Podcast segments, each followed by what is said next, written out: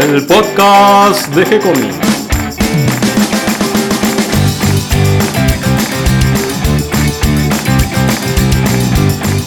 Muy bienvenidos a un nuevo episodio de G-Comics. Hoy me acompaña Mario Working. ¿Cómo estás, Mario? Hola, buenas noches, Gonzalo, ¿cómo estás? Muy bien, estamos empezando el año. Así es, feliz año para, para, para todos, ¿no? Sí, me parece que va a ser un año interesante, este, muy movido. eh, por el lado del trabajo me parece que va a andar bien para los dibujantes. Noto que hay como un interés, un movimiento entre los editores con ganas de publicar. Me parece que por lo que he estado viendo, ahorita se siguen vendiendo a pesar de, de las distintas variantes de bichos que andan dando vueltas por ahí. Me parece que va a ser un año interesante, movido. Y bueno, con el podcast estamos haciendo un podcast de vacaciones, eh, un poco espaciado desde finales del año pasado porque Cata fue mamá y bueno, estamos haciendo todo a pulmón como se puede y, y bueno, vamos eh, resolviendo la situación día a día, el trabajo hay que cubrirlo de alguna manera y bueno, cuento siempre con la ayuda tuya y de Claudio, por suerte, para seguir llevando adelante el podcast. Eh, Por una buena causa. Y hoy vamos a seguir hablando de historietas y de cine y de mm, televisión en este caso también, porque trajiste un tema interesante. Sí, porque ahora como está muy en candelero la, la película que, que hizo Netflix, Don't Look Up, viste, de No miren para arriba, es, digamos, una, una sátira feroz a- al género humano y especialmente a estas situaciones de catástrofe como las que vivimos. Estaría bueno, ¿no? Orientarnos a, esto, ¿no? La parodia, la sátira, la, ironía en la cultura popular y en la historieta particular, ¿no? Porque es un género muy, muy caro para eso. Sí, empecemos por diferenciar, porque uno tiende a usar indistintamente la palabra parodia, sátira, incluso la palabra farsa como si fuera algo parecido o igual y no es exactamente así, son bastante diferentes. Sí, en general la, parodia es lo más fácil, digamos, para generar comicidad, que es simplemente imitar burlonamente a alguien, ¿no? Como cuando vos copias a alguien, lo típico de los chicos, mamá me está copiando, mamá me está copiando, eh, o copiar o, o representar a- a los profesores de uno en el colegio, o hacer, digamos, una, una representación de algo con un fin divertido. Pero sátira se implica un- una toma de posición mucho más crítica, ¿no? Puede incluir una parodia o no, pero en general es como una revisión ya con una idea de, crítica mordaz a, a- una política, a un género, a un, no sé, a una situación histórica. Y puede implicar parodia dentro de la sátira, pero la sátira ya es un género más, más complejo.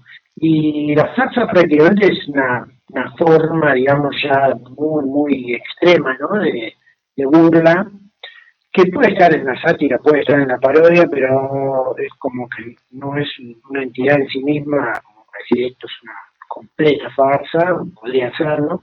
Y después tenés la ironía, que es un poco algo que está presente en todas estas cosas, pero que no necesariamente implica que tiene que, tiene que tener parodia o sátira. En otros términos, si bien son separados, se juntan un poco en el centro y esta película, por ejemplo, Up, es una sátira que tiene parodia, que tiene farsa y que tiene mucha ironía. ¿no? Bien, ¿te parece que vayamos viendo ejemplos de cada uno de los casos? Claro, por ejemplo, mismo esta película es una parodia a otras películas que no sé si vos te acordás de catástrofes. Había una que se llamaba Meteoro, pero no Meteoro del Corredor, ¿no? Meteoro de Meteorito, que es con John John Connery, que es de los fines de los 70, 80, me parece. Ajá. Eh, y después la toma, que más, la gente más se acuerda que coincidieron que fue Armagedón y Impacto Profundo, que es, toma- trata de tomar el tema serio de que, bueno, un meteorito puede golpear la Tierra y terminar con, con nuestra vida, ¿no? Entonces, esta película, parodiando estas,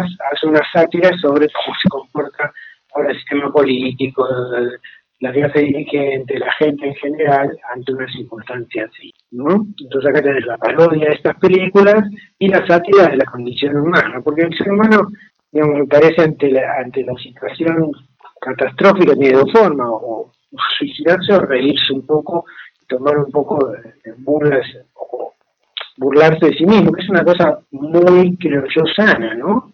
De poder no tomarse tan en serio, o no tomar tan en serio las cosas que a nosotros nos parecen, no sé, tremendamente importantes. Estoy pensando en otro ejemplo del cine también, eh, muy muy anterior, como El Gran Dictador de Chaplin, ¿no? Una cuestión tan terrible como fue la Segunda Guerra Mundial y, el surgimiento del nazismo en Alemania y él a través de, una sátira sobre todo, porque hay partes que son muy, muy de, sátira, donde hay una, crítica de, al, personaje de Hitler, ¿no?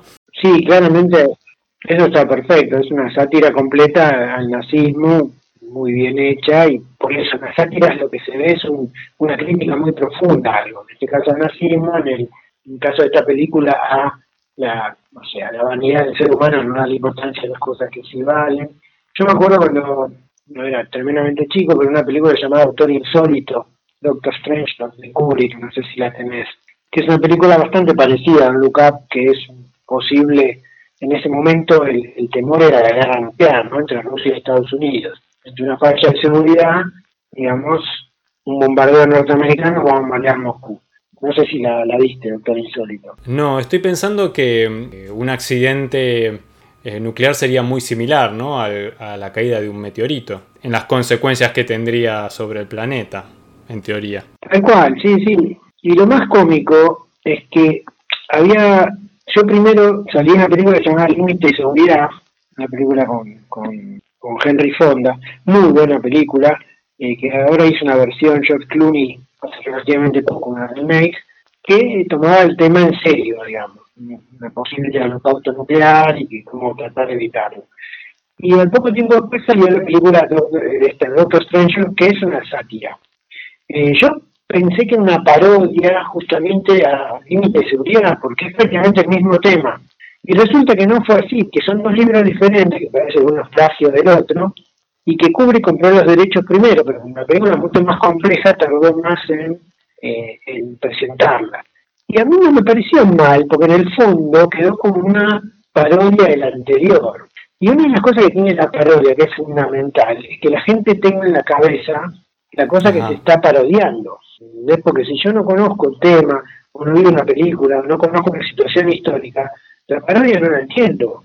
No entiendo por qué se ríe la gente. Digamos, para que haya un verdadero impacto, es que vos tenés que conocer bien la historia y que la historia sea hilarante, como por ejemplo, que sé, cuando empiezan las películas tipo El joven Frankenstein, ¿Dónde está el piloto?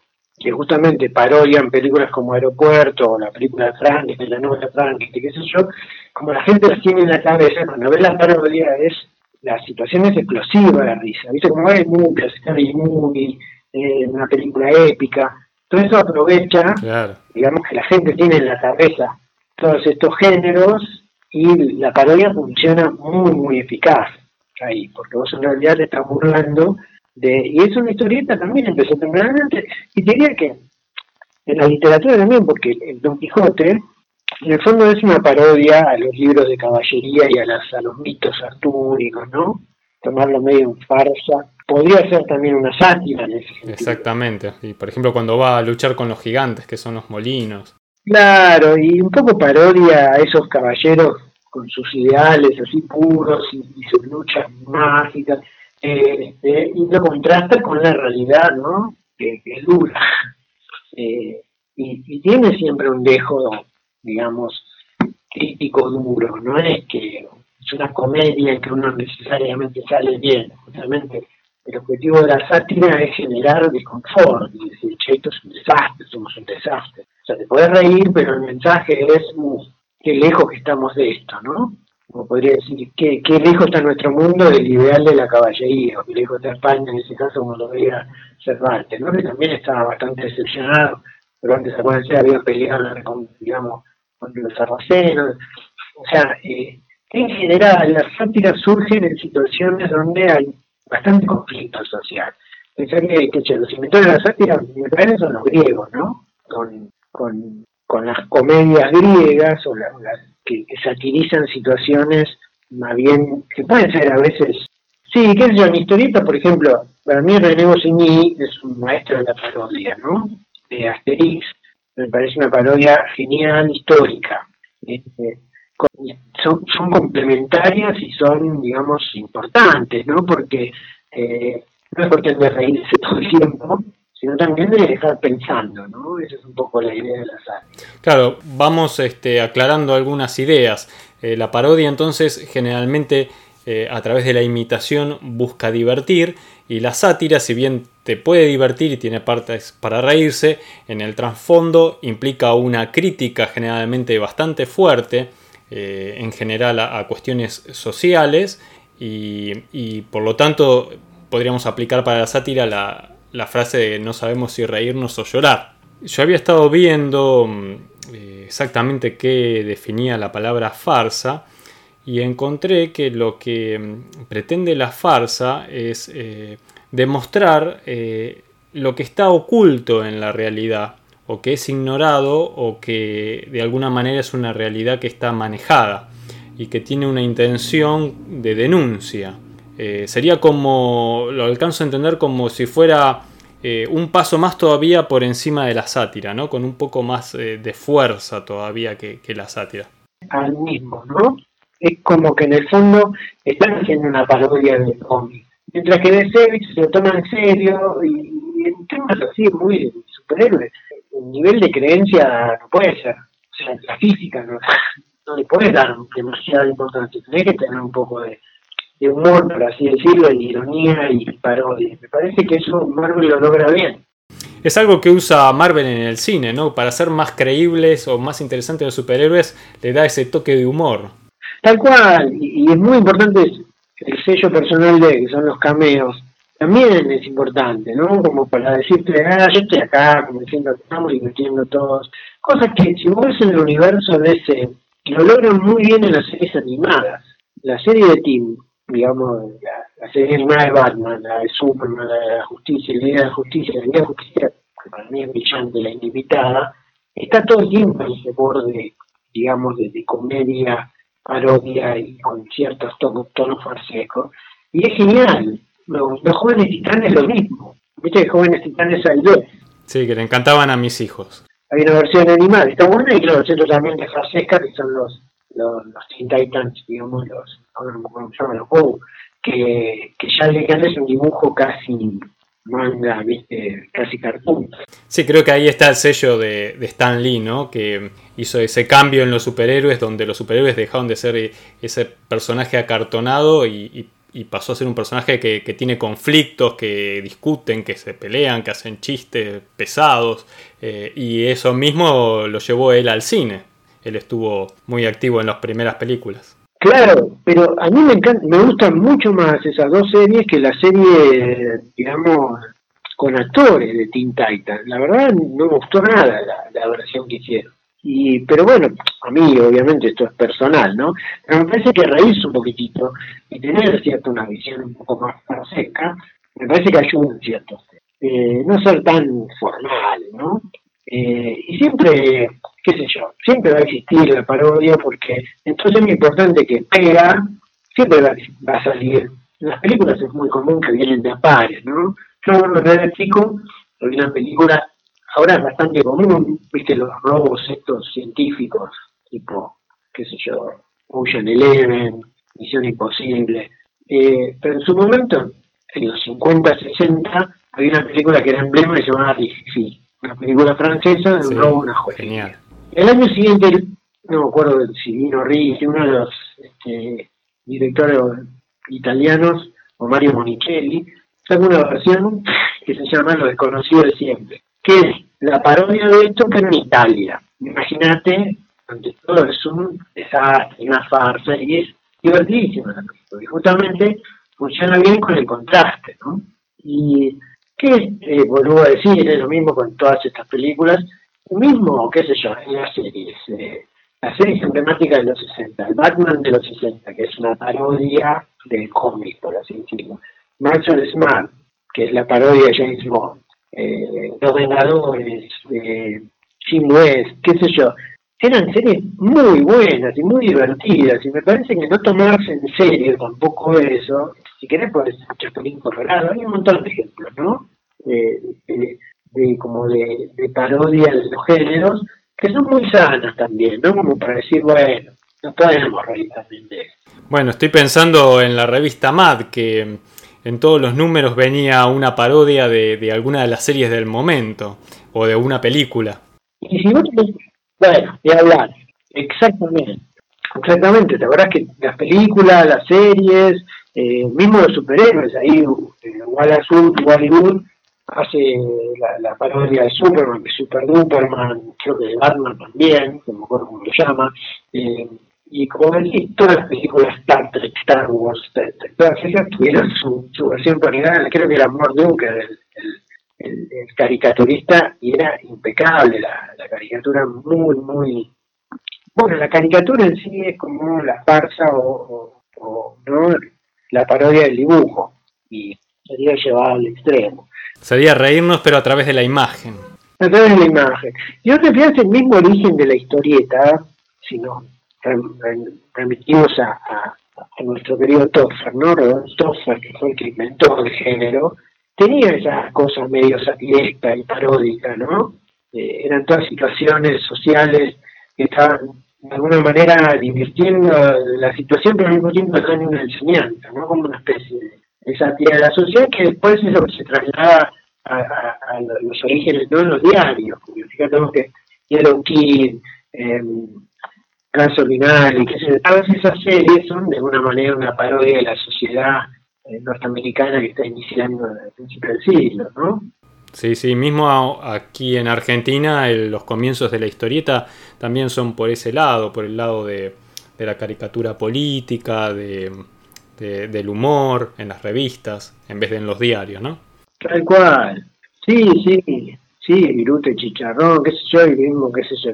Me acuerdo que Esteban había nombrado el otro yo, el doctor Mereine, también una especie de... Eh, y, todas esas situaciones, bueno, y mismo Patrusú, que, de alguna manera es un antecedente de Asterix, también es tomar el género paródico, el, el, de los gauchos y de los indios, o eh, qué sé yo, acá también tenemos parodia de, ¿te acordás de Antifaz, del inspector Antifaz, el tío Antiojito, pero como Sherlock Holmes? Claro, claro, sí, sí, sí, en, en, el, en la actitud de, de detective, en el papel de detective. Claro, y si te pones más tipo James Bond, tenías a Pepe Sánchez. Claro, que sería una especie de superagente 86, pero porteño, ¿no? claro, exactamente, la misma idea. O como después hizo Mike Myers, ¿no? Con Austin Powers.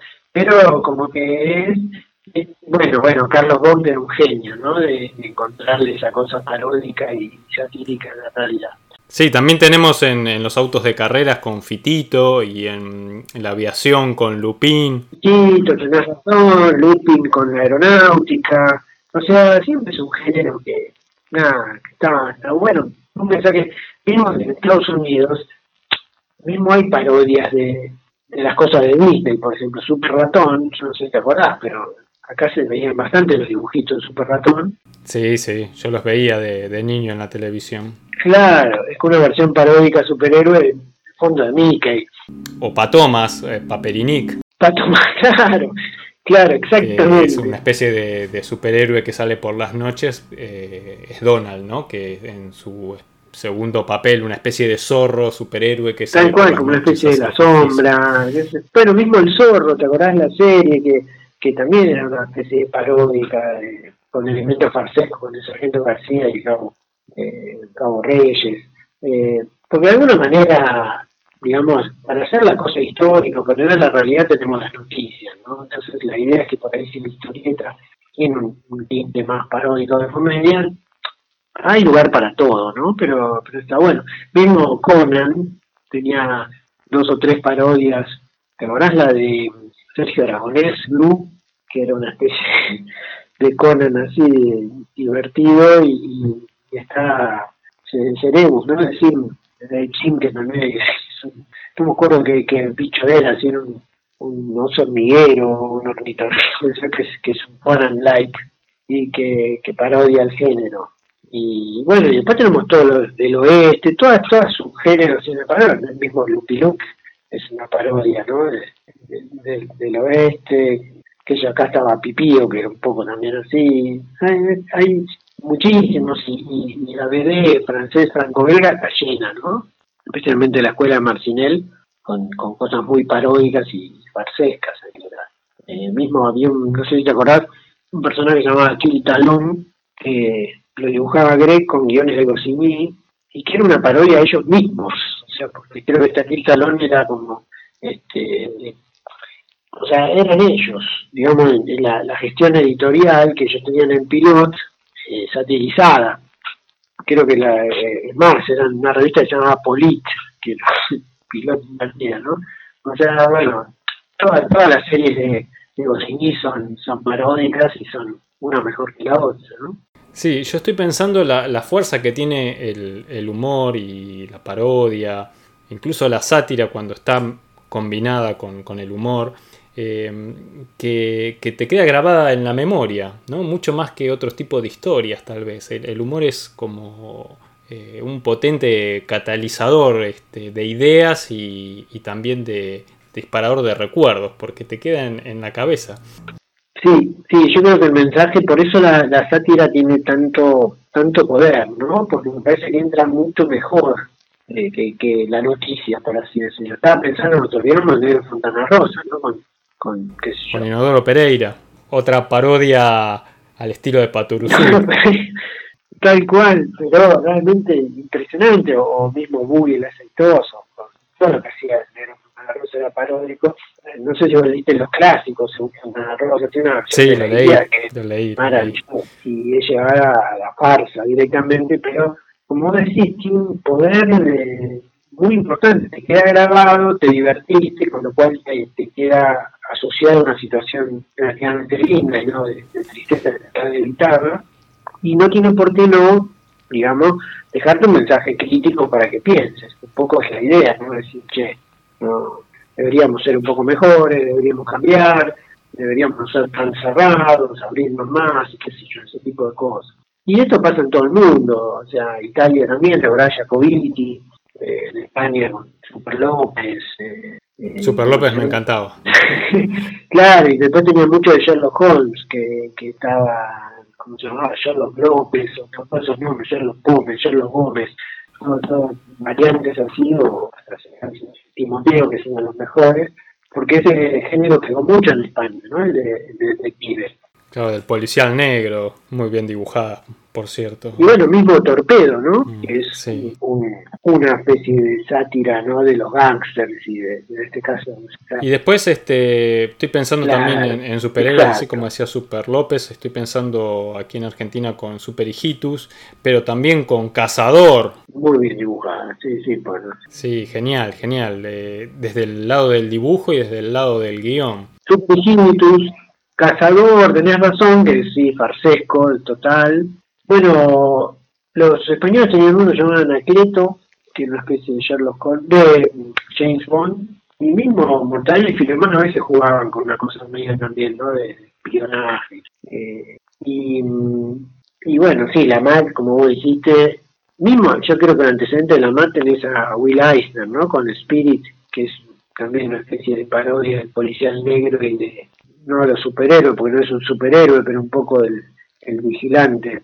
Y el dibujo ayudaba mucho, ¿no? A hacer una cosa así medio farsesca, sin llegar a, digamos, a los extremos del cómic underground, que ya es completamente farsesco y muy sátiro. Y las tapas eran geniales, y estoy pensando también, a partir de las tapas geniales de, de, de Spirit, en, en, las tapas de, de Plastic Man, el hombre plástico. Ah, tenés razón, Plastic Man de Code genial. Y ese fue uno de los primeros superhéroes, digamos, y de hecho era una parodia género ya directamente, porque los guiones eran desopilantes. Qué bárbaro, tenés razón. Y creo que las de Plastic Man se consiguen sin derechos, ahora puede ser. Ah, ahí ya no sé, ya no sé. Justamente estaba viendo que, claro, como empezó Año Nuevo, todos los años se libera al dominio público una cantidad de, de personajes, de música, de literatura que, que es un listado muy extenso y a medida que van pasando los años cada vez es más grande el, listado porque nos vamos entrando en la, en la segunda mitad de la, de la, década del 20 y bueno, este, empiezan a, a, entrar grandes obras de la literatura que, que tenemos hoy en día como clásicos. Eh, historias, por ejemplo, Winnie the Pooh. La primera historia de Winnie the Pooh pasó, por ejemplo, ahora a dominio público. El libro de Bambi, por ejemplo, o sea, cualquiera puede adaptar una nueva historia de Bambi eh, sin estar infringiendo ninguna clase de derechos y sin tener que pedir permiso. Ah, mira qué bueno. Eso está bueno porque para los, no, para los dibujantes y guionistas, ¿no? Que, que por ahí pueden, pueden tomar esas ideas. Y la gente que no leyó, para ir los chicos más jóvenes, el Plastic Man, que para nosotros sería el hombre elástico, eh, vale la pena, porque realmente la, los, dibujos y los guiones de, Jack, Jack ¿no? Son impresionantes. Y después, bueno, eh, qué sé yo, la movida, el, estilo átomo francés, ¿no? Con la, la reivindicación de la línea clara, Yves Jalan, que hace como una especie de parodia de Tintín, eh, Ted Benoit, que hace una especie también de parodia de, un detective privado, y Serge Clerc, y todo, toda esa movida, Cornillón, eh, son, son también, porque en realidad toman una mezcla, ¿no?, de lo que sería la la BD clásica y un poco del cómic underground americano, que es satírico y paródico, y hace una especie de mezcla ochentosa de eso, que, es muy, muy buena. O sea que el género siempre va a existir, porque es como la otra cara, ¿no?, de lo, de lo que hace más serio, y, está bueno, porque también le quita un poco de seriedad y le da un poco más de oxígeno a la vida, ¿no? Y, también de alguna manera darse cuenta de que somos imperfectos y que nos mandamos macanas y que, bueno, vamos a hacer reírnos y tratar de no repetirlas, ¿no? Un poco me parece que ese es el mensaje de la arte. Sí, muchas veces eh, a través del humor eh, invitarnos a, reflexionar de cosas que tal vez porque nos resultan difíciles de enfrentar, eh, las evitamos y bueno, a través del humor las podemos eh, empezar a tratar, a elaborar un poquito, ¿no? Sí, es Tal vez esta cuestión de, una situación de, emergencia mundial, eh, bueno, tal vez tiene algún parecido con, la realidad actual y, nos puede llevar a reflexionar muchas cosas, ¿no? Como por ejemplo el papel de los medios, eh, de los gobiernos. Totalmente, no, no, Por eso vos tenés, digamos, dos extremos, ponerle Deadpool es una película realmente francesa, pero que no es una sátira, porque, digamos, lo que pretende es reírse del género, pero en realidad sin una crítica tremenda y no te deja pensando. En cambio, esto no me para arriba, como vos decís, satiriza muy duramente todas las, todos los estatus sociales, los estratos sociales actuales, incluso nosotros mismos, ¿no? Como, se, pone la gente en esa situación. Y hace mucho por supuesto no es casual, ¿no? Que está después de la pandemia, porque, digamos, ya te digo, parodiando uno de los posibles fines nuestros, que es el, meteorito, eh, en realidad es más o menos lo mismo. Los resortes de poder y los factores que se son iguales. Mira, y finalmente para, ir cerrando, eh, no quería dejar de nombrar algunas revistas eh, importantes de aquí de Argentina que trabajaron este tema del humor como la revista justamente Humor, Satiricón, Antes Hortensia. Claro, Satiricón y Hortensia. Este, satiricón directamente toma el término, ¿no? De sátira directa, revista Humor, Perfecto, Hortensia. ¿sí? En su momento, en un momento había una que se llamaba la del Andrew, como era Tía Vicenta, que es más vieja, pero que la, el trío clásico que vos nombraste, Satiricón, Humor y, la cordobesa, ¿no? Eh, Hortensia. En el caso de Humor, que estaba inspirada claramente en la revista Mad, que de la cual ya nombramos, pero eh, viste que ahora la revista Mad tomó em, un, eh, un, enfoque em, de público más general. Eh, originalmente la Mad estaba pensada como para un público más adulto y hoy en día está pensada como para hacer todo público, incluso con los dibujos animados que aparecían en televisión, que le encantaban a mis hijos de, pequeños. La otra vez los estábamos recordando en, uno de los almuerzos porque realmente eran geniales esos dibujitos. Estoy pensando que eso, si bien la revista Humor fue inspirada en la MAD, eh, la revista Humor tomó un camino que fue anterior a la actual revista MAD, porque en su momento editó UMI, que era una, revista orientada hacia los chicos, pero con humor, que iba tratando los temas de la escuela el 25 de mayo, la independencia, como, como se iba dando en la revista Anteojito o hoy en día en la revista Genios también o Villiquen, eh, pero con un sentido mucho más eh, de humor. A mí me encantaba esa revista y tenía una historieta que se llamaba Bicherío, que era un, derivado para los niños de, vida interior, ah, que salía en la revista Humor, dibujada por Tabaré. Ah, por Tabaré, eh, sí, tenés razón. Claro, y en el caso de Bicherío, que a mí también me encantaba, era una crítica eh, social a las formas de gobierno, a los abusos de poder, pero a través de lo que le ocurría a unos bichitos que vivían al lado de una, de una laguna, de un charco. Eh, claro, me parecía genial. Un poco lo que habíamos hablado el otro día de Mayerot, ¿no? Con clorofila. Poder parodiar al género humano en forma de otra, de otra especie. Claro. Actualmente en la historieta nos está faltando un poco de eso, tal vez, ¿no? O tal vez no, no lo encontramos tan habitualmente con, con el nivel que, podía tener un Goscinny, por ejemplo. Claro, pero, es cierto. pero todavía se busca, ¿no? Y, ojalá eh, surja algún talento de ese nivel. Y ahora, por suerte, están reflotando, digamos, viste, con nuevos guionistas, tanto el Piluc como Asterix, para seguir un poco en esa, en esa beta. Y la verdad que es necesario. creo que cada vez es más necesario. Porque creo que, a ver, es es una sana autocrítica y, es una vuelta de tuerca, y como vos decís, nos permite reflexionar sin tanto, viste, tanta, no, lo llamaría seriedad, pero tanto, tanto palo. Eh, creo que es una forma importante para el ser humano, por eso se inventó tempranamente, es una forma de, es así como la tragedia griega, eh, la famosa catarsis permitía exorcizar, digamos, o bajar a tierra las cosas angustiosa que tenía la gente, esto también de alguna manera permite exorcizar ciertos demonios, ¿no?